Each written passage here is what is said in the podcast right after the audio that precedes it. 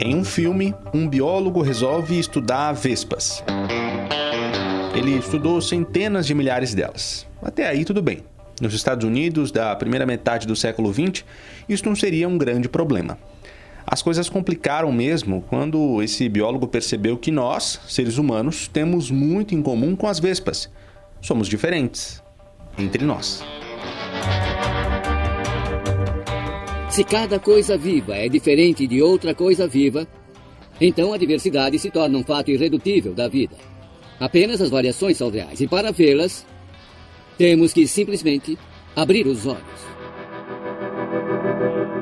De um zoológico no Maine, no Nordeste americano, ele foi parar na Universidade de Indiana. Por lá começou a ministrar aulas de higiene para conscientizar alunos sobre doenças sexualmente transmissíveis. Só que aí fotos de pênis, de vagina chocaram e ao mesmo tempo instigaram os alunos que lotavam as aulas. A vagina terá que estar bem aberta para o órgão masculino ereto penetrar. Todos podem ver que o clitóris está entumecido. Isso dá a estimulação necessária para o término do ato por parte da mulher. Vocês todos veem que este ponto Claro que essas aulas não ficaram só no papo de água e sabão, né? Ele passou a ver nos estudantes as novas vespas dele. E a meta era analisar centenas de milhares de seres humanos. Por que eu não vi isso antes? Os seres humanos são maiores e um pouco mais complicados que as vespas. Eu só tenho que coletar mais do que um. E os homossexuais são a fonte perfeita para começar. O nome desse cara é Alfred Kinsey. E a história dele, embora seja mesmo a de um filme, é uma biografia. As gravações que você está ouvindo aqui são do longa filmado em 2004 sobre a vida de Kinsey, um dos nomes mais conhecidos do estudo sobre sexo no mundo, e não necessariamente um dos nomes mais respeitados. Desde o começo da pesquisa, críticas a ele não faltaram.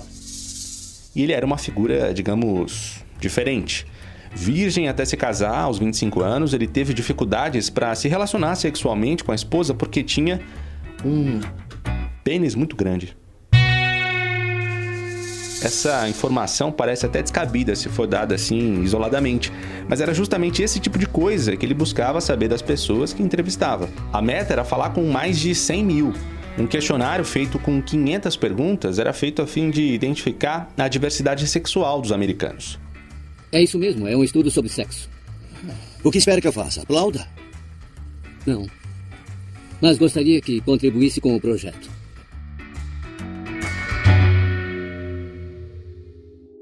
Atos sexuais e de masturbação eram filmados e catalogados, e tinha de tudo: sexo entre homens, entre mulheres, troca de casais.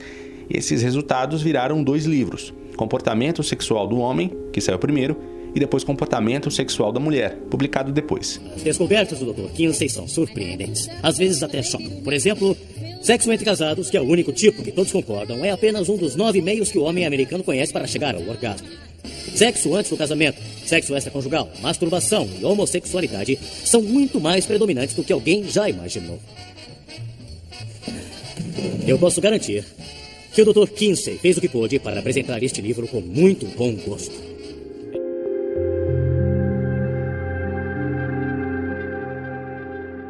Claro, as publicações chocaram a sociedade americana da década de 50, naquele período pré-revolução sexual. Quantos anos teria que estudar o comportamento humano até não ser mais um entomólogo? Por que ficar lendo, Pro? Estou tentando descobrir por que as pessoas odiaram tanto o livro. Você disse que as avós e filhas delas estão se masturbando, tendo sexo extraconjugal, sexo uma com a outra. O que esperava? Algum respeito. O Kinsey foi taxado de tudo que se possa imaginar, de comunista até pedófilo. Mas nas entrevistas dele, alguns entrevistados relataram mesmo que abusaram de crianças. Eu tive relação sexual com 605 homens pré-adolescentes e 231 mulheres pré-adolescentes.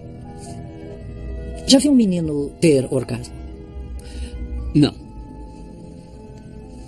Não, eu acho que é por isso que sou desejado. Fisiologicamente, é quase idêntico ao orgasmo de um adulto. Para mim, chega. Eu te encontro no bar.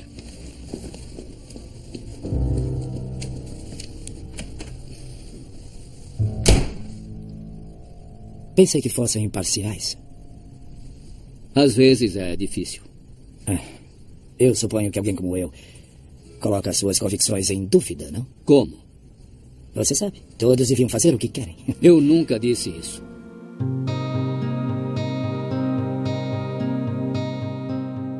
Só que os trabalhos dele foram legitimados pela Fundação Rockefeller, que bancou parte dos estudos por um tempo. E hoje existe nos Estados Unidos um instituto que leva o nome do Kinsey, dedicado aos estudos de sexo, gênero e reprodução.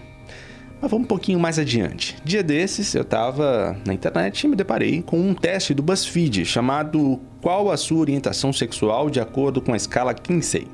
Foi ele que me levou a ver o filme Kinsey, vamos falar sobre sexo. Segundo essa teoria, os seres humanos, assim como as vespas, são diferentes entre si. Cada um de nós tem preferências distintas no campo da sexualidade e isso continua valendo, segundo esse estudo. Para mostrar isso, foi estruturada uma escala chamada de escala Kinsey, que mostra de 0 a 6 o quão fluida pode ser a nossa sexualidade. O 0 representa alguém estritamente heterossexual e o 6, alguém exclusivamente homossexual. No meio, o número 3 agrega as pessoas bissexuais, tipo 50% para cada lado. E para ficar nas referências sexuais, há entre o 0 e o 6 tons de cinza. Foi péssima piada, né? Mas vamos lá. Mesmo que esse trabalho do Kinsey tenha muitas críticas, ele reflete uma realidade da vida sexual e afetiva das pessoas que foram entrevistadas, tem um estudo, uma amostra significativa.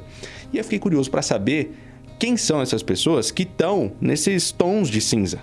E foi aqui mesmo, na Podosfera, onde eu estou falando com você aqui agora. Tem uns meses que eu passei a acompanhar um podcast sobre bissexuais. E aí foi lá no estúdio deles que eu fui bater. Vamos lá então? Vamos. 3, 2, 1. Lá, lá, lá, lá, biscoito! Agora sim! Agora sim. Estamos de volta com Biscoito, esse podcast estridentemente bissexual. Os apresentadores são o E Gui, durante muitos anos tentei me desidentificar, né? Com qualquer coisa que tivesse dentro, tivesse relacionado ao universo LGBT. Porque pela minha criação, e acho que pela criação padrão, você, é, ser, ser gay, ser viado é feio. É errado, é um pecado. Independente do que eu sentia, independente do que, do- das coisas que eu, dos meus desejos, é o que eu não me permitia me associar a esse universo. É, eu acho que o universo LGBT ele, ele foi, foi sendo desmistificado e acho que ele foi sendo popularizado market, mar, Via marketing. é, virou marketing. e aí a gente depois a gente tem todo o fenômeno de drag também. A gente começa a ter representatividade na- nos filmes, começa a ter filmes no, no Oscar, começa a ter todo ano tem um filme gay no Oscar. A gente começa a ter personalidades que saem do armário cada vez mais. Esses últimos 10, 15 anos assim, eu acho que o cenário foi mudando e deixou de ser uma coisa que as pessoas têm têm medo de ser, um medo de se identificar e parece ser uma opção, uma opção cada vez mais viável. tem também a Tati, Do meu lado, foi muito diferente. Porque é, eu comecei me identificando como lésbica uma vez que comecei a me relacionar com mulheres, então automaticamente eu já fui para esse lado da sigla. Que era uma coisa que já estava na minha comunidade, porque minha família já, já tinha várias pessoas ao meu redor que já me explicavam o que, que era ser lésbica. É, mas eu, ao mesmo tempo, que tive uma educação com muita liberdade e que podia ser o que eu bem entendesse, né? Apesar de ter sofrido muito com isso, mas por conta de outra parte da família.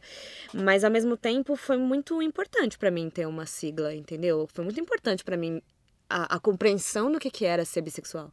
Então, assim, é, ao mesmo tempo que eu concordo com o Gui de que agora tá mais fácil, é, eu também acho que esse processo ele foi muito, é, ele, ele foi fácil para mim por um período e ele foi muito necessário porque eu pude de fato me aceitar e me entender dentro de uma caixa, sabe? É, agora eu acho que tá muito mais fluido, né? É, e mesmo enquanto, por exemplo, eu era casada com uma mulher, que eu fui casada durante muito tempo, é, eu fazia questão de assumir essa caixa, sabe? Eu não acho que, que eu aprendi a ser bissexual, sabe? Mas eu acho que eu gostei de me agarrar à palavra.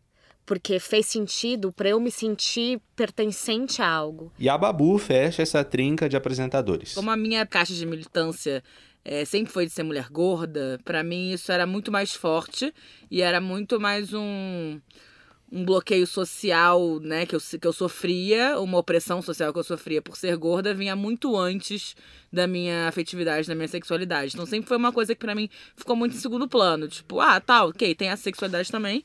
É, eu nunca investiguei muito até. Até me envolver mais a fundo com uma mulher, né? Porque, na verdade, para mim ficava muito como uma coisa como uma possibilidade sexual e não afetiva. Eu sempre tive um pouco de dúvida em relação a, a se eu seria capaz de me envolver é, afetivamente com uma mulher. E quando aconteceu foi muito confuso. É, shit show, né? Tipo, cagada generalizada de todos os lados. Mas aprendi muito e me conheci muito e me fez ficar mais confortável com me definir como bissexual, porque antes não é que eu tinha, eu não tinha um problema com a palavra, eu não me achava digna dela. Essa bola que a Babu levantou leva a gente exatamente para o meio da tabela do Kinsey. Os apresentadores do podcast me falaram da diferença entre afetividade e a sexualidade quando se pensa nos bissexuais. Para ficar tudo bem mastigadinho, é o seguinte: uma é a possibilidade de você se apaixonar, que é a afetividade. E a outra possibilidade de você só transar, só prazer, que é a sexualidade. E tá tudo bem. Tem gente que se identifica como biafetiva e bissexual. Isso quer dizer que a pessoa se relaciona afetivamente com homens e mulheres e transa com homens e mulheres.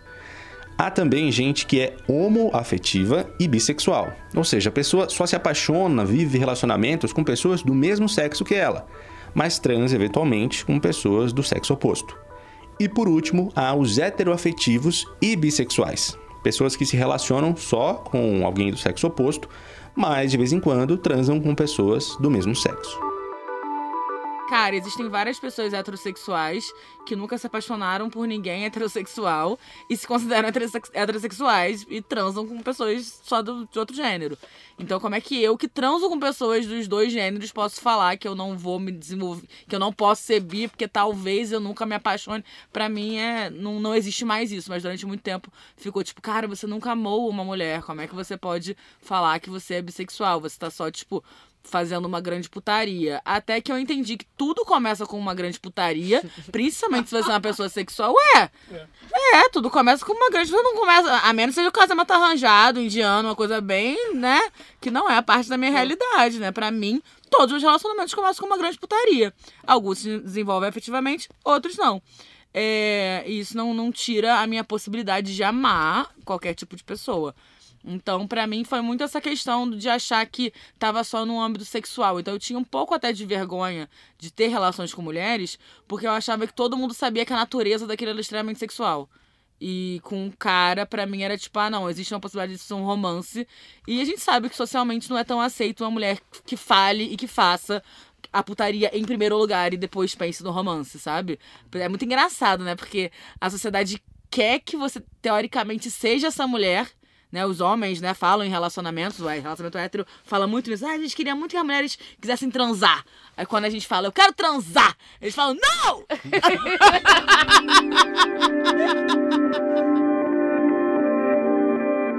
Quando eu penso num cara gay, eu construo uma imagem. Quando eu penso numa mulher lésbica, também construo uma outra imagem.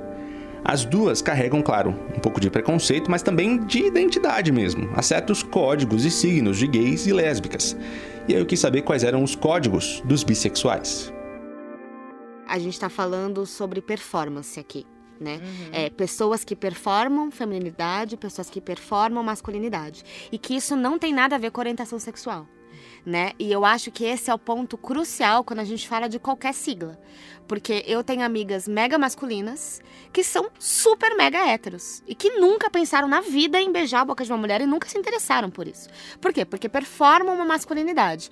Às vezes por uma questão de educação, às vezes foi criada por uma pessoa que performava muita masculinidade também, às aprendeu passou por alguma coisa na vida que alguma... descobriu que era melhor transitar com alta masculinidade. Exatamente. Então assim, a gente está falando é, de, de uma performance. Eu acho muito importante quando eu aprendi essa palavra eu comecei a usar ela com muita categoria, porque eu acho que é uma coisa que explica muito bonitinho, sabe, do que, que a gente tá falando. Então, quando a gente fala do bissexual, ele não vai ter uma performance nem muito masculina, nem muito feminina, e, mas ele também pode ter. Sabe? Ele pode ser muito masculino e pode ser muito feminino também. Porque ele vai performar onde ele quiser performar. A Tati considera a letra B como uma letra em movimento. Porque quando você. Eu acho que é muito fácil a gente cair naquela ideia de que se você se estabiliza num relacionamento, por exemplo, você vira outra sigla. Então, assim, se eu tô me envolvendo com um cara, eu vou virar hétero automaticamente, né, na nossa cabeça, porque a gente entende a bissexualidade como uma andança, né? Ah, tô aqui andando, então enquanto eu tô andando, enquanto eu tô beijando várias bocas, é nós, aqui. inclusive, é, essa é uma das perguntas que a gente mais recebe de quem escuta a gente sempre, que é, ah, é, eu tô num relacionamento monogâmico com alguém do, de outro sexo, do, sexo oposto, é, então eu não sou mais bi? Né? Ah, mas eu tenho interesse por alguém do mesmo sexo. Quer dizer que eu sou gay ou quer dizer que eu sou bi? Então, assim, essa, essa coisa que a gente entende da bissexualidade como um caminho que você tá andando, que você não pode parar, porque se você parar, você já muda a sigla, é uma coisa que tá na nossa cabeça, que é o demoninho ali no, no nosso ouvido. E pelo B ter características tão particulares, quem se identifica como bissexual precisa primeiro desconstruir a sua própria bifobia. Aceitar a bissexualidade, a gente quando a gente aceita, beleza, vou, vou carregar isso comigo, vou carregar o, a, a, letra B. Eu, eu trago toda uma bifobia, toda uma construção do que é a bissexualidade, que eu vou andar com isso até eu conseguir desconstruir isso, demora um tempo. Então, é, eu ainda tenho, ainda reconheço um monte de dispositivozinhos assim em mim, tanto é, tanto para validar minha tanto para validar minha bissexualidade quanto nas dos outros o tempo todo. Assim, a gente fica aqui falando o tempo todo que meu, bissexualidade, a bissexualidade ela é super plural, super fluida. Aí eu vejo uma menina super poc falando que é que é bi, falo assim, é viado. Nossa, o que eu mais sofro na minha vida é quando se eu vejo alguma menina pegando alguém na balada, eu falo, uff, bi de balada. E aí eu me escuto e falo, Tati, para. É. para que tá feio pra tá você. Feio pra gente, né? Eu fiquei muito tempo me questionando se eu ia falar isso abertamente para as pessoas, porque eu, eu quase sempre tô namorando uma mulher. E eu falei, assim, será que eu vou ter que esperar chegar o momento, se chegar o momento de eu namorar um cara para falar, gente, eu sou bi? Ou será que eu preciso falar? Eu me questionei muito antes de, né? Comecei a ler muita coisa antes de querer falar e depois falar, gente, vamos ter que fazer um podcast sobre isso porque as pessoas não estão falando sobre isso.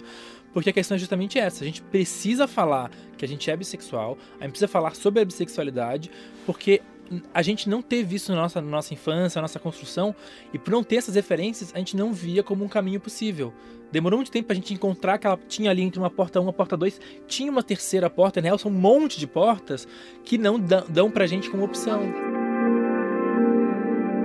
A bissexualidade me parece uma das letras que mais permite possibilidades de performances. Pode ser alguém num trisal, uma pessoa solteira que pega todo mundo na balada, pode ser alguém num relacionamento super heteronormativo e que eventualmente trai o parceiro com alguém do mesmo sexo, pode ser um cidadão num relacionamento aberto, ou pode ser alguém vivendo relacionamentos monogâmicos, uma hora com uma pessoa de um gênero, uma hora com uma pessoa de outro gênero. E pode não ser nada disso também. Sexualidade não parece ser tudo preto no branco, ou é hétero, ou é gay, ou é lésbica. O B da sigla é de bissexual não é de biscoito, não.